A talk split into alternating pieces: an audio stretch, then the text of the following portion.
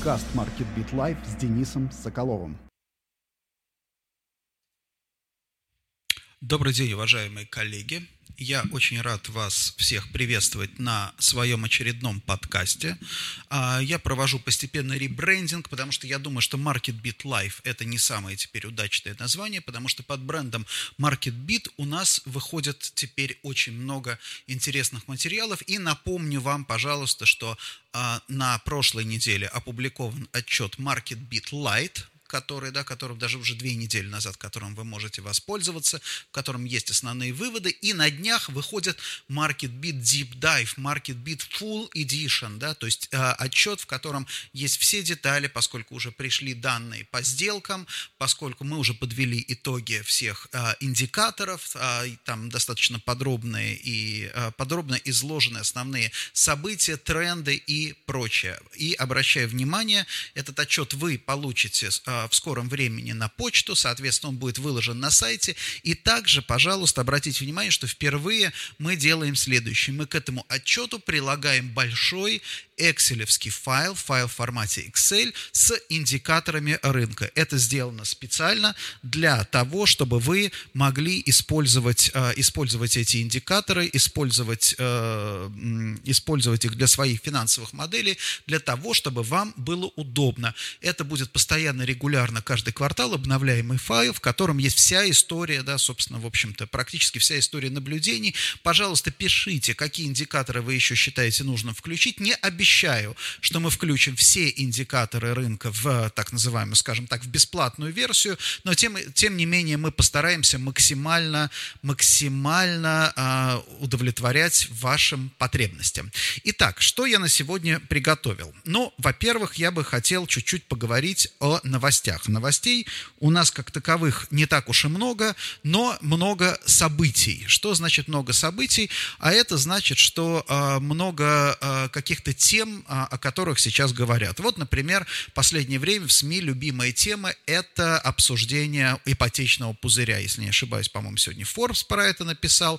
Новая газета, в смысле, сегодня новая газета, по-моему, про это написала. На днях была статья в Forbes и так далее. Вот смотрите, значит, давайте теперь посмотрим, что у нас с вами происходит с кредитованием экономики. Напомню, перед вами сейчас дэшборд, э, то есть та э, считалочка, которую мы а, сделали на основании данных ЦБ, она подтягивает данные сайта Центробанка, и вот в нужном для меня виде она их а, препарирует. И давайте посмотрим, что мы сейчас видим. Данные последние у нас на 1 сентября 2020 года, естественно, данные у нас идут с некоторой задержкой.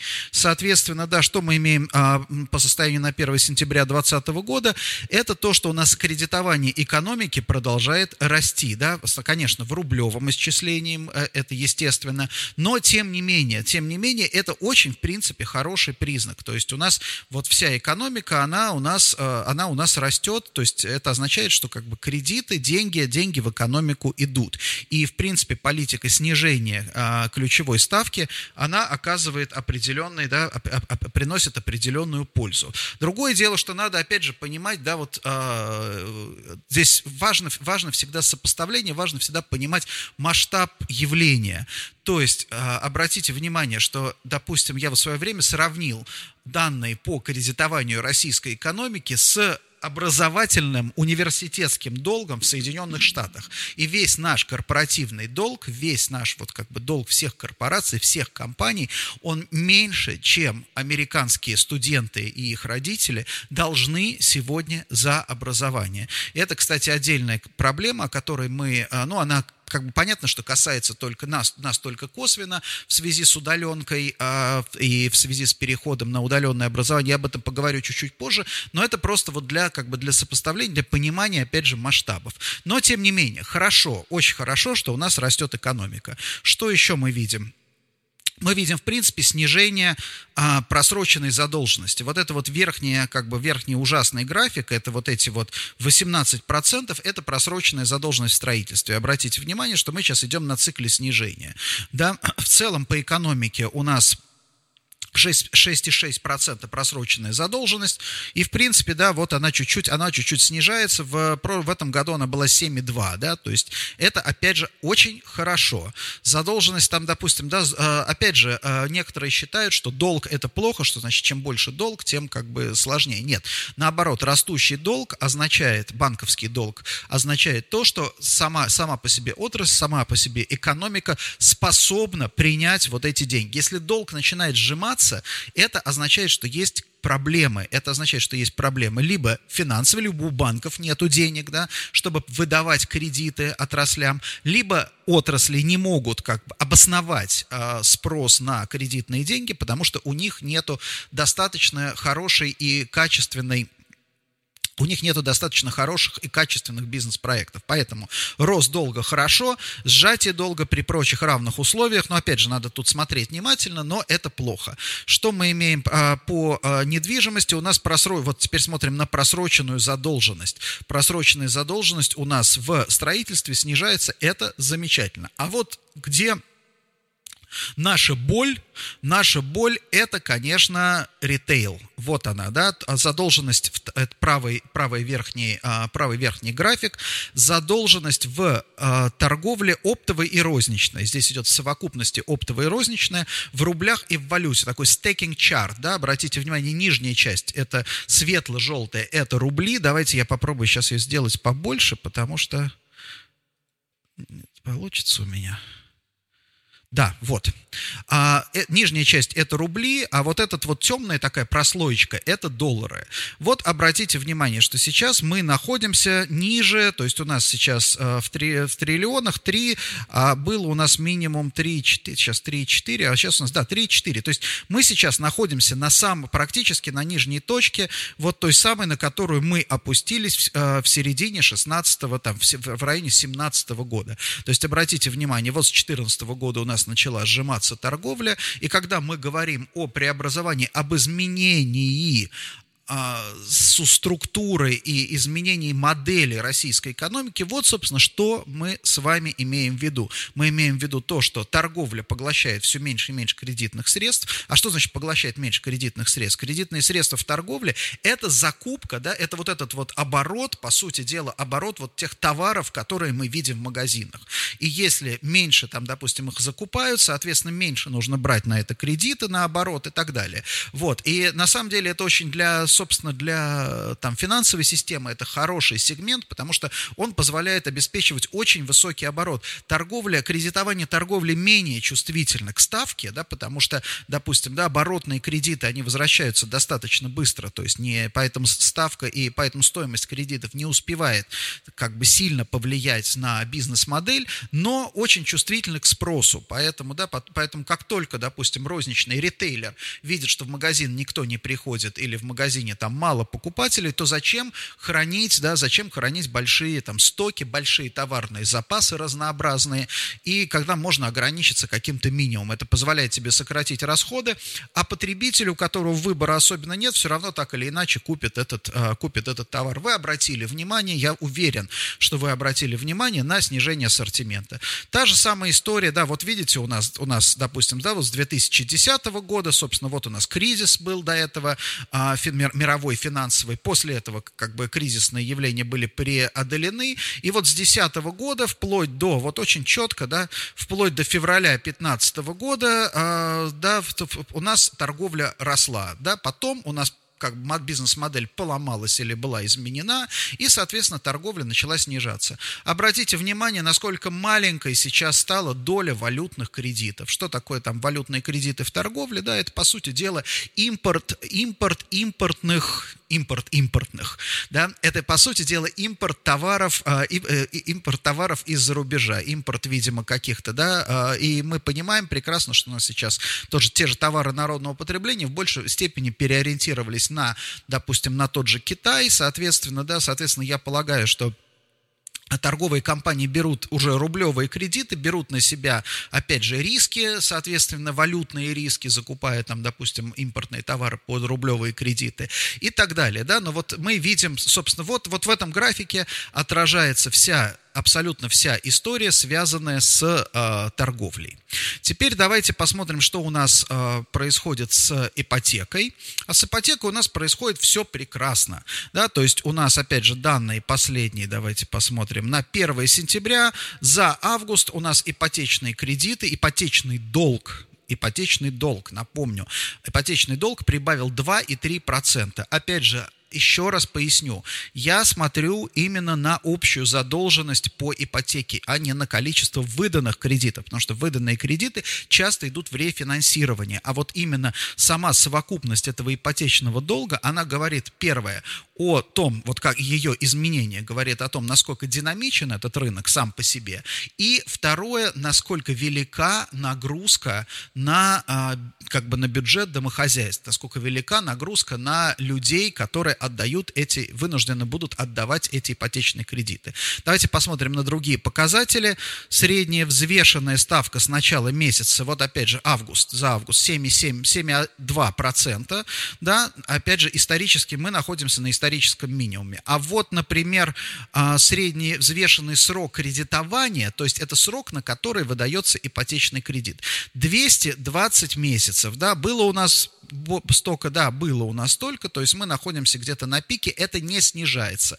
Это на самом деле, вот, пожалуй, среднемесячный срок, средний э, срок кредитования, это самый, самая такая сложная проблема, потому что если, например, когда мы э, сравниваем нас с западными странами, где ипотечные ставки, ну, никак не 7%, а гораздо ниже, то, соответственно, срок кредитования не является большой проблемой. То есть жилье перепродается с этим, по сути дела, с кредитным обременением, в этом нет ничего такого экстраординарного. То есть кредит может вообще висеть, по сути дела, вечный, да, с небольшой там, по сути, такой вот платой за обслуживание.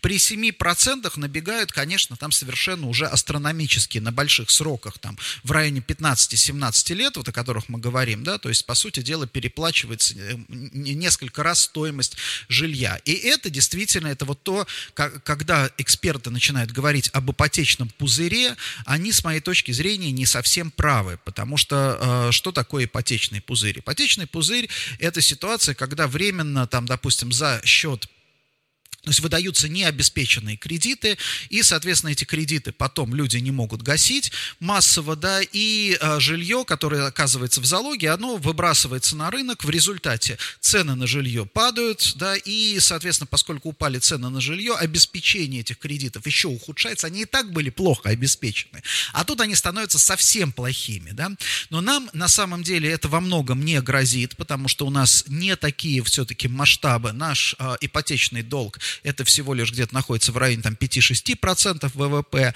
В, странах, где есть угроза, угроза ипотечного пузыря, это там 60, 70, 80, 120 процентов от ВВП, то есть вот просто нужно понимать э, масштаб бедствия. Здесь в, я в ипотеке, я уже несколько раз об этом говорил, я вижу немножко другую проблему, я вижу проблему именно связанную с предыдущим графиком, который я вам показывал. Те деньги, которые отданы, как бы, которые взяты в ипотеку, они потом возвращаются за счет оптимизации расходов в потребительском сегменте. То есть домохозяйства меньше вынуждены потреблять для того, чтобы обслуживать свои ипотечные кредиты. С точки зрения экономики, в целом, у меня нету как бы ответа однозначного, хорошо это или плохо, да, то есть для экономики. С одной стороны, да, с одной стороны стимулируется строительная деятельность, но с другой стороны а, проседает, а, проседает ритейл, проседает торговля, да, проседает строительная деятельность. Это крупный бизнес, а торговля это мелкий, да, очень часто, часто это может быть мелкий бизнес. Но иногда иногда, конечно, тоже, ну, там есть и крупные игроки, но тем не менее, да, как бы вход в э, торговый сегмент гораздо легче, чем строительный. Да? Вы можете начать открыть маленький магазинчик, но вы не можете на свои деньги открыть там, маленькую строительную компанию, которая, да, которая, которая будет э, строить, строить жилье. Поэтому, да, действительно, здесь есть вопрос как бы перетекания денег. Хорошо это для экономики или плохо? Нету здесь однозначного ответа. Я думаю, что нам нужно за этим здесь как бы наблюдать, но это вот такой вот важный, важный фактор понимания, понимания того, что происходит происходит, насколько под ударом оказалась, в общем-то, торговая отрасль. Надо помнить еще о том, что торговая отрасль – это не просто там, допустим, люди, которые там пошли в магазин, что-то купили там, или кто-то что-то произвел. А, это, на самом деле, это, в общем-то, городская современная культура. На ней основывается городская культура,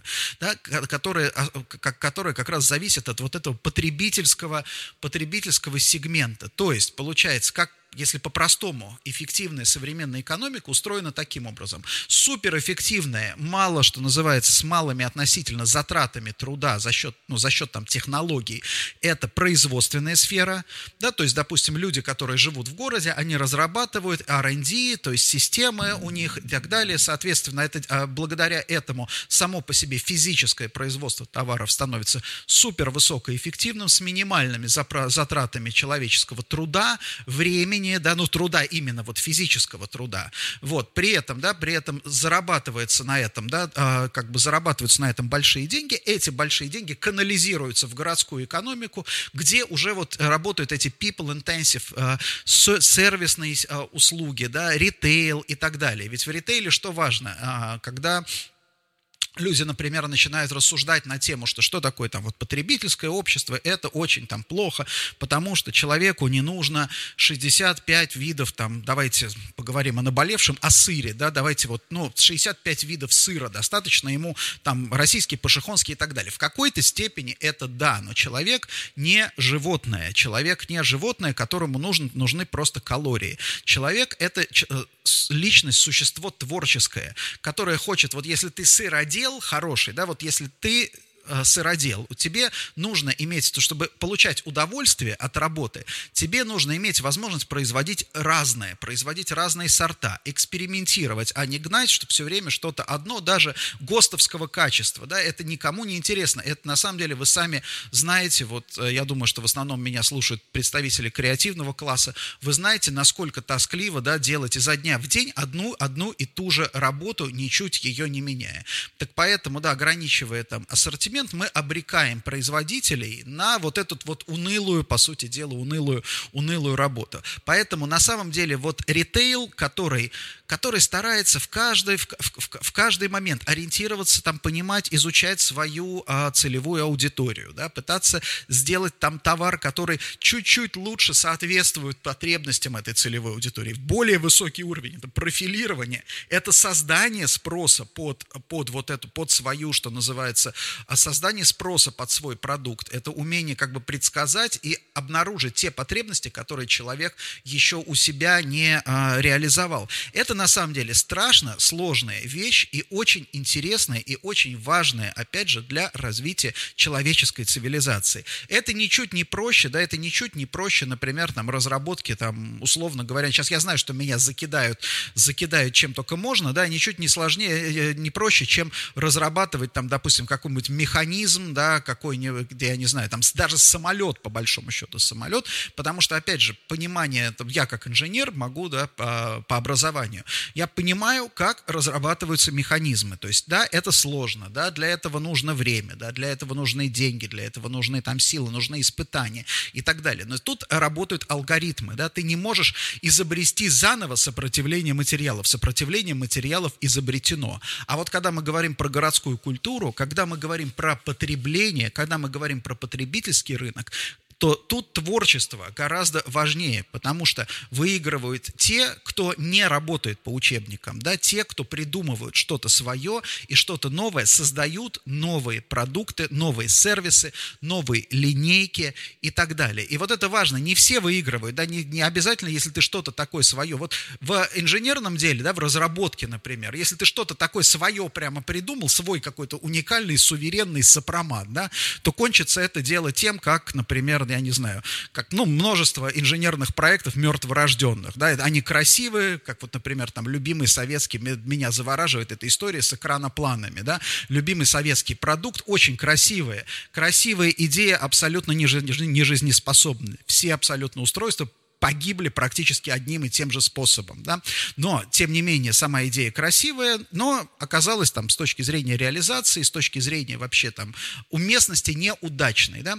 Вот, а, то в ритейле, на, там, допустим, в городской культуре наоборот, да, то есть ты можешь, ты можешь изобрести что-то свое, ты можешь изобрести что-то необычное совершенно, да, ты можешь нарушить все правила, и это может сработать. И вот поэтому как раз для городской культуры, вообще для человеческой цивилизации, общество потребления, оно имеет огромную такую силу. Именно поэтому мы, кстати, коллеги, мы и видим, что развитые общества потребления, они настолько же развиты и в плане, там, допустим, в плане каком-то культурном, да, а вот общества, ориентированные на исключительно там, что называется, производство, да, производство, средств производства, обычно, в принципе, оказываются немножко и отстают и в культурном аспекте. Ну вот мы с вами немножко поговорили о культуре, а теперь давайте поговорим о недвижимости.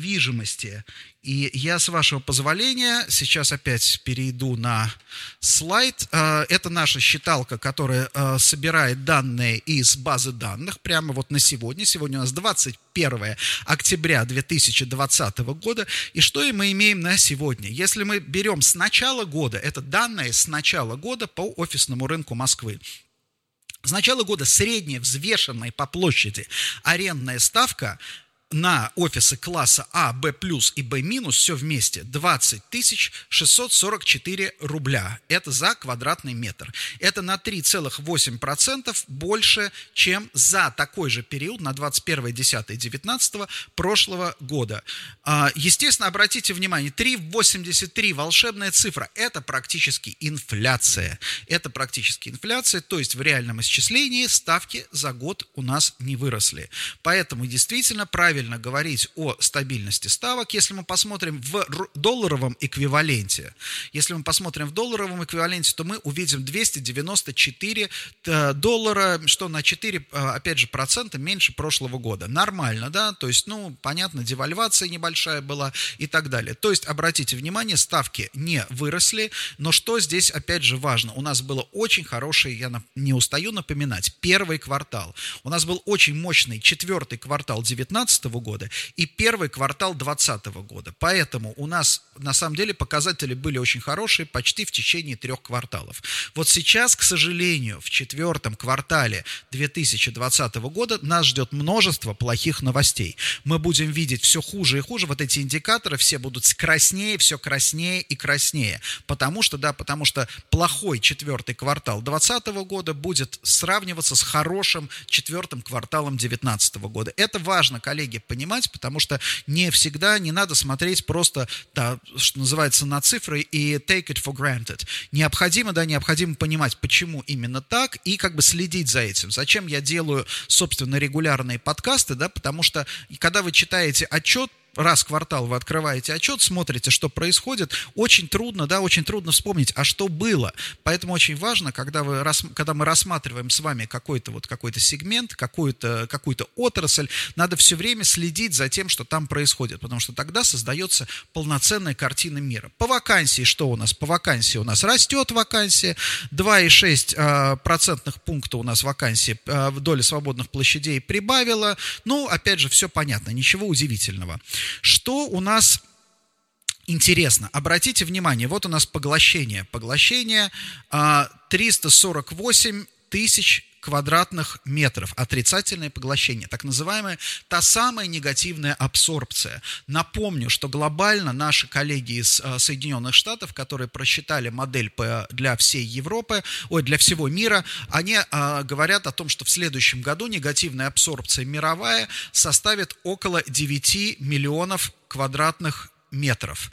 Да, 9 миллионов квадратных метров, это в следующем году. В этом году все еще абсорбция глобально позитивна. Да? Но России интересно тем, что мы в этом году отыграли уже всю вот это вот все офисное сжатие, да, потому что было еще недавно, вот я смотрел э, цифры, да, три недели назад 430, минус 430 тысяч, то есть начинается вот эта негативная абсорбция компенсироваться. Это очень-очень а, интересно и круто, потому что, да, потому что Москва становится, да, Москва становится такой очень хорошей тестовой площадкой. У нас очень быстрый, очень такой скоростной метаболизм, очень скоростной метаболизм, и этот метаболизм позволяет, да, позволяет увидеть то, с чем будут сталкиваться а, другие рынки.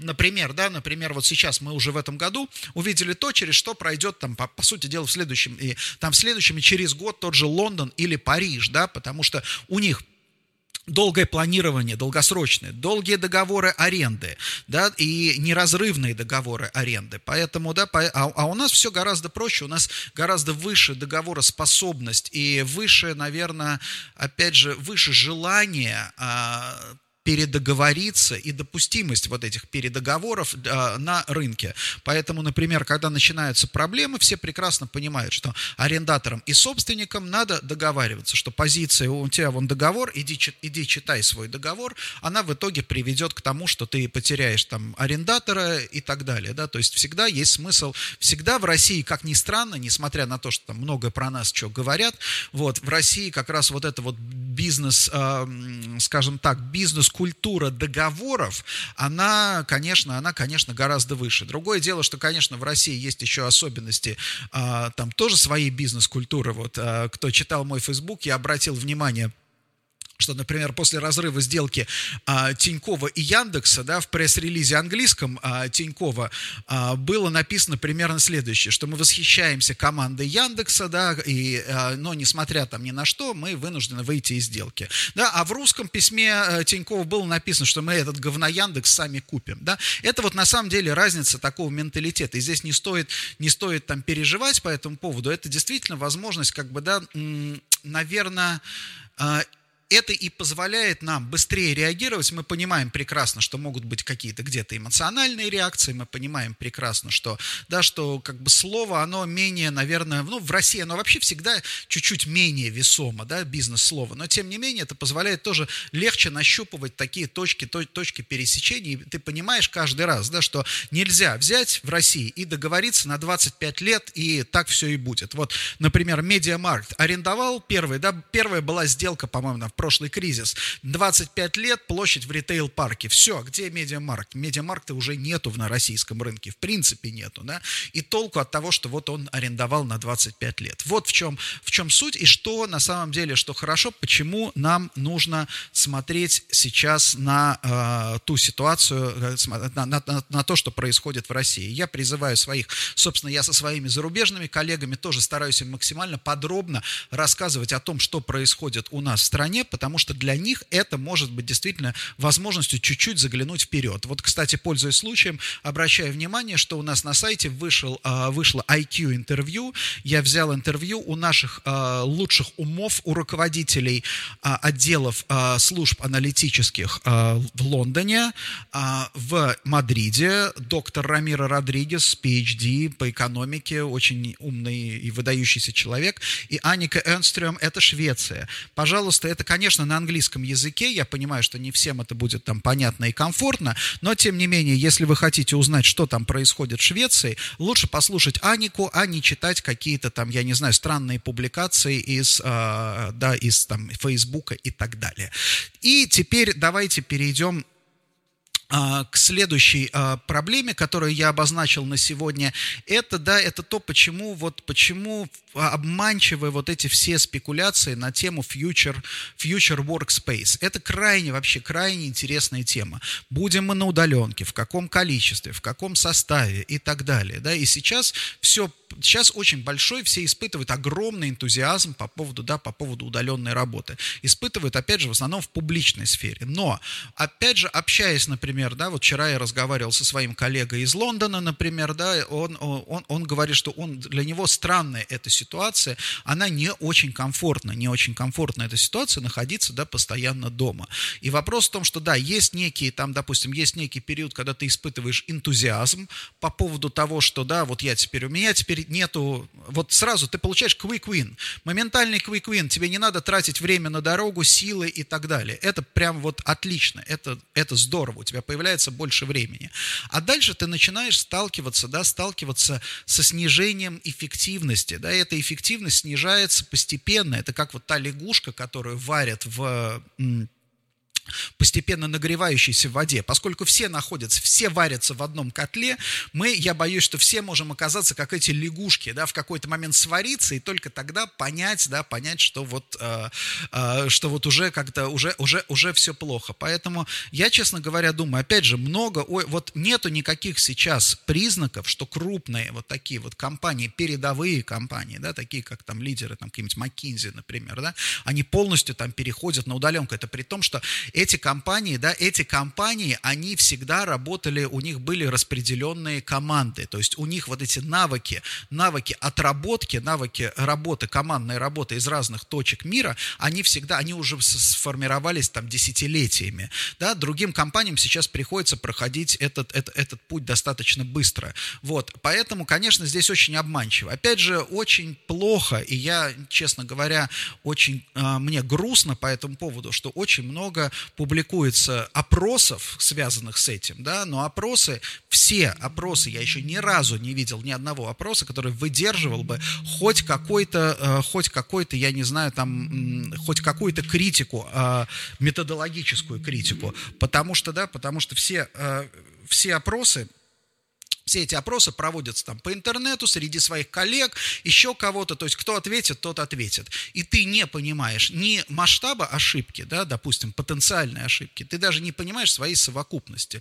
Вот в чем основная проблема. И здесь, коллеги, пожалуйста, когда вы тоже читаете вот эти данные, их нужно подвергать вот такому, а, я не знаю, по такому вот, ну, я бы сказал, скепсису, да, и такому сомнению. Да, действительно, мы тоже делали опросы, и будем, кстати, скоро делать еще опросы, а, опросы, связанные, там, допустим, с бизнес, там, бизнес-барометр у нас был, да, барометр, который замеряет настроение. Но здесь очень важно, вот такой барометр, он не говорит о том, что происходит на рынке, он говорит об, а, в лучшем случае, он говорит об ощущениях людей. И когда и весь дьявол в интерпретациях, когда вам пытаются результаты опроса выдать за какую-то истину в последней инстанции, все прекрасно понимают, кто работал в маркетинге, прекрасно понимает, что не надо, да, не надо там а, бесполезно опрашивать людей, чего им нужно. Они как бы они мыслят там в какой-то в системе устоявшейся парадигмы, то, то, с чего я начал, да, то есть они мыслят в системе устоявшейся парадигмы, если ты хочешь обыграть рынок, тебе нужно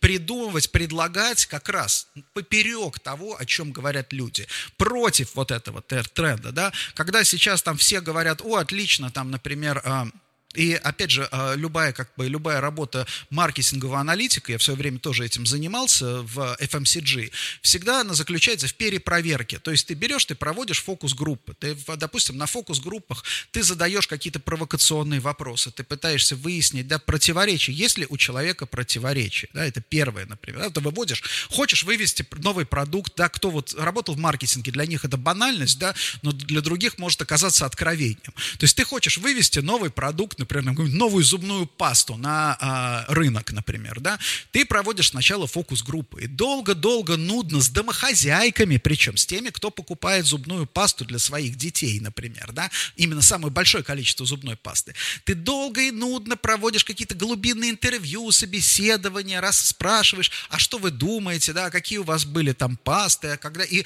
пытаешься из них вычленить их какие-то болевые точки, да, и даже когда тебе вдруг начинают говорить о том, что, а вы знаете, знаете, мы вообще-то любим там а, зубной порошок, да, а не зубную пасту, это вовсе не значит, что когда ты начнешь продавать зубной порошок, они будут покупать это. Это они просто вот часто так рассказывают. Человек, не, человек мыслит совершенно по-другому. Потом, да, потом ты проводишь количественный опрос. То есть на основании этого ты еще делаешь, там, допустим, а, ты еще делаешь опрос по выборке, определяешь совокупность и опрашиваешь уже для того, чтобы получить именно представление о том, кто, какое количество людей людей, какая доля людей придерживается, да, вот этих вот там ценностей, представлений, а, которые ты э, фактически определил, идентифицировал на фокус-группах. И последнее, и последнее, что ты делаешь, это какой-нибудь типа полочный тест. Ты взял, сделал, например, там какую-то свою упаковку зубной пасты, ты в специальном помещении имитировал э, в э, этом, имитировал полку супермаркета, положил туда все вот эти остальные марки, Рокс, там еще что-то там, Colgate и так далее, и свою зубную пасту положил так, как ты вот полагаешь будет выкладка. И просишь людей, просто собираешь людей на улице и просишь, а зайдите вот в этот зал и выберите ту пасту, которая вам понравится, ним, не говоря им, на кого ты работаешь. И после этого, да, ты анализируешь, и все эти три, например, исследования, они могут дать совершенно разные результаты, да, ты можешь, например, совершенно спокойно определить, то есть тебе, тебе все скажут на фокус-группах, что самая ужасная паста это какая-нибудь там, ну, условно, я не знаю, Colgate, например, да, вот мы вообще ее ненавидим, да, потом в количественном исследовании окажется, что Colgate, в общем, чувствует себя неплохо, вот, а в полочном тесте все выберут именно Colgate, да, и вот на самом деле поэтому нету, э, я для чего это рассказываю? Для того, что вот этот вот разработанный инструментарий работы с мнениями, он существует, но еще никто, ни один, ни одна компания не применила его для анализа workspace, для анализа там, поведения на работе. Да? Мы говорим, мы видим только, в основном мы видим умозрительные заключения. Умозрительные заключения, они прекрасны для выдвижения гипотез, для, но для проверки гипотезы, для того, чтобы как бы эта отрасль именно вот этой work from home или гибридной работы сформировалась, в ней должен быть вот такой же инструментарий. Пока его нет, это означает, кстати, это может означать несколько вещей. Это означает, что до сих пор бизнес смотрит на это как временное явление, да, либо, например, бизнес и так понимает а, свои ограничения, если, опять же, условно говоря, ты там для своих сотрудников закупаешь зубную пасту массово, массово и раздаешь на работе, совершенно неважно, какой они предпочитают, да, это совершенно другой механизм. Вот, или, например, да, или просто э, не дошли еще пока руки, потому что действительно э, disruption э, для отрасли и такое вот, да, вот нарушение привычных правил очень-очень-очень серьезное. И э, напоследок э, я, еще, я, я еще хотел э, о чем поговорить я хотел поговорить о пессимизме, о, о том, что нас ждет трудные очень месяцы. У нас конец октября сейчас. Ноябрь традиционно самый в Москве, по крайней мере, тяжелый месяц, потому что в, э, нету солнца, а сейчас еще каждый день страшные сообщения по поводу э, увеличения, э, увеличения заболеваемости. Э, и, конечно, очень все тяжело. Экономические новости тоже очень не фонтан. Плюс новости, там, допустим, с, э, с рынка, которые тоже приходят, они тоже, в общем-то, мало хороших, на самом деле мало хороших новостей, да, даже вот M&A, о котором говорили там Тиньков и Яндекс, э, как угодно можно к этому относиться, но э, такое вот, допустим, да, слияние такого масштаба, например, на рынке, на российском, это была бы, безусловно, для, как бы для экономики, для бизнеса хорошая новость, да, разрыв этой сделки, не сказать, это абсолютно ни для кого не трагедия, но это, это то, что вот как бы хорошая новость не реализовалась, вот в чем, а, вот, вот в чем проблема. И вот это то, с чем вот сейчас масса вот, это, вот этих вот нереализовавшихся хороших новостей, даже при отсутствии каких-то плохих новостей, я боюсь, у нас с вами в бизнесе, по крайней мере, будет вызывать а, все более сильные приливы пессимизма, и нам захочется с вами сразу подумать, ага, строить какие-то апокалиптичные сценарии на 20 первый год, потому что, да, потому что все-таки у нас вторая волна пришлась как раз на тот период, когда нужно планировать следующий год. И вот сейчас все как бы, всю ситуация ухудшается, ты все смотришь, все хуже. Вроде бы как бы конкретно ничего не происходит, да, но вроде вот этот вот фон, он становится все тяжелее и тяжелее.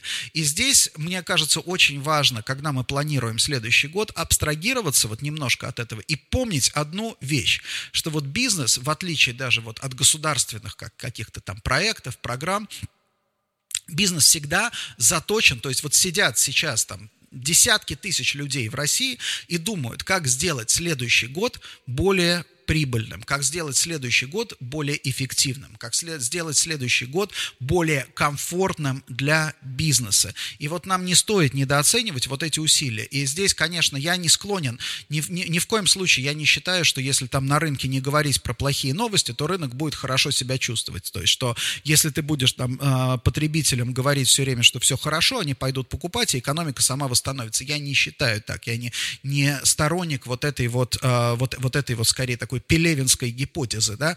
А, но здесь важно то, что если ты понимаешь, что часть вот все твои коллеги, твои конкуренты, между прочим, то же самое думают о том, как сделать лучше, как сделать круче в следующем году, исходя вот из этого ресурса, ты сам как бы двигаешься вперед. Если ты полагаешь, да, если ты полагаешь, что все сейчас там думают о том, как вообще выжить и как, как спастись, а, и как, переж... как, как я не знаю, переживем ли мы следующий год, то, соответственно, ты сам перестаешь, э, пере, пере, перестаешь работать в этом направлении. На самом деле, несмотря на то, что мы все как бы вторичны, да, то есть мы все находимся, вынуждены жить вот в, этом, в этой среде, которую, ну, фактически для нас так или иначе создана, глобальной среде, российской среде, очень многие вещи зависят от э, нашего планирования и так далее. Поэтому я вот, честно говоря, думаю, что вот сейчас, входя в цикл планирования следующего года для бизнеса крайне важно да, добавлять долю, может быть, да, может быть, такого здорового оптимизма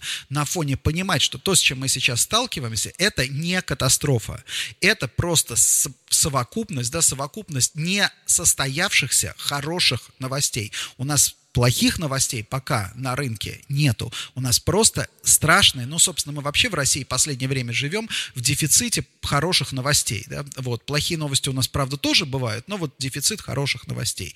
Вот, и надо понимать поэтому, что вот дефицит, и действительно дефицит хороших новостей, как дефицит солнца, например, да, дефицит серотонина может привести к депрессии, дефицит хороших новостей в бизнесе тоже может приводить к депрессии. Вот это надо учитывать, надо это контролировать и так далее. И последнее, что я хотел сегодня сказать, мне тут понравился очень анекдот, анекдот, который э, такой актуальный для ковид, э, ковид-ситуации, что, коллеги, помните о том, что социальная дистанция измеряется в вашем статусе, деньгах и месте жительства – а вот расстояние между вами измеряется в метрах.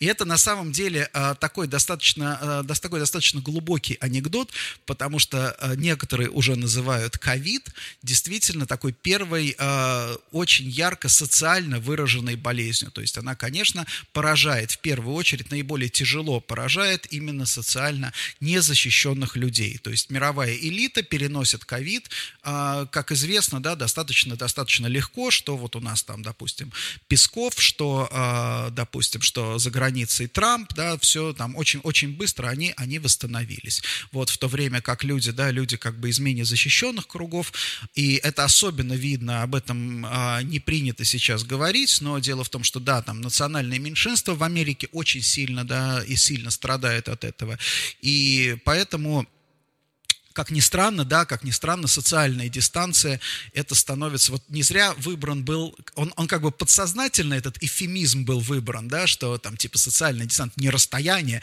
не держись там на, на расстоянии от человека, а соблюдай социальную дистанцию, вот, а, но, в общем-то, я боюсь, что а, это может тоже быть воспринято буквально, призыв к соблюдению социальной дистанции, в итоге может привести к сегрегации. Спасибо большое, уважаемые коллеги, Пожалуйста, пишите в комментариях э, свои пожелания по следующим подкастам. Э, напоминаю, что новый наш отчет будет опубликован на, на этой неделе. Следите за нашим сайтом cwrussia.ru. Подписывайтесь на все мои каналы. Э, вы меня можете найти везде, начиная от YouTube, кончая Телеграмом. Но э, самый главный мой канал это, э, конечно, это, конечно, Facebook. Да, в Facebook я пишу все, потом остальные отдельные как бы темы я пере, перепубликовываю в других, а, в других а, социальных сетях. И подписывайтесь обязательно на подкаст, то есть на вот, это, вот эти материалы в виде подкастов. Это очень удобно. Адрес live.marketbit.ru или, да, пусть будет live.marketbit.ru. Вы включаете это в агрегатор своих подкастов и регулярно получаете, то есть каждую неделю, как только он выходит, вы получаете себе на ваше мобильное устройство. Кстати, хочу отметить, что я вижу колоссальные, вообще самые большие темпы прироста по просмотрам, прослушиваниям, это именно через подкаст-платформу. Поэтому, да, мы в России отстаем от остального мира в плане распространения подкастов примерно лет на 5-7, но вот видно, что сейчас, сейчас, допустим, да, сейчас интерес к подкастам, он а, возрастает, и а, с моей точки зрения, для деловых людей, для людей, занятых а, более или менее там разными, да, и умеющих распараллеливать свою деятельность, да, для них а, и тех людей, которые не хотят там просто вдуплять, там, втыкать в YouTube часами, вот для них, мне кажется, платформа подкастов – это самое удобное.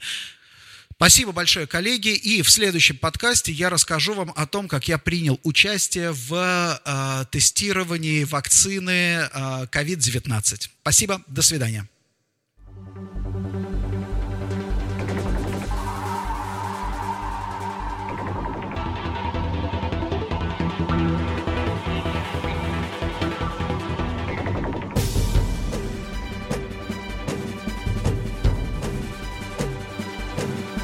Это подкаст Market Beat Live с Денисом Соколовым.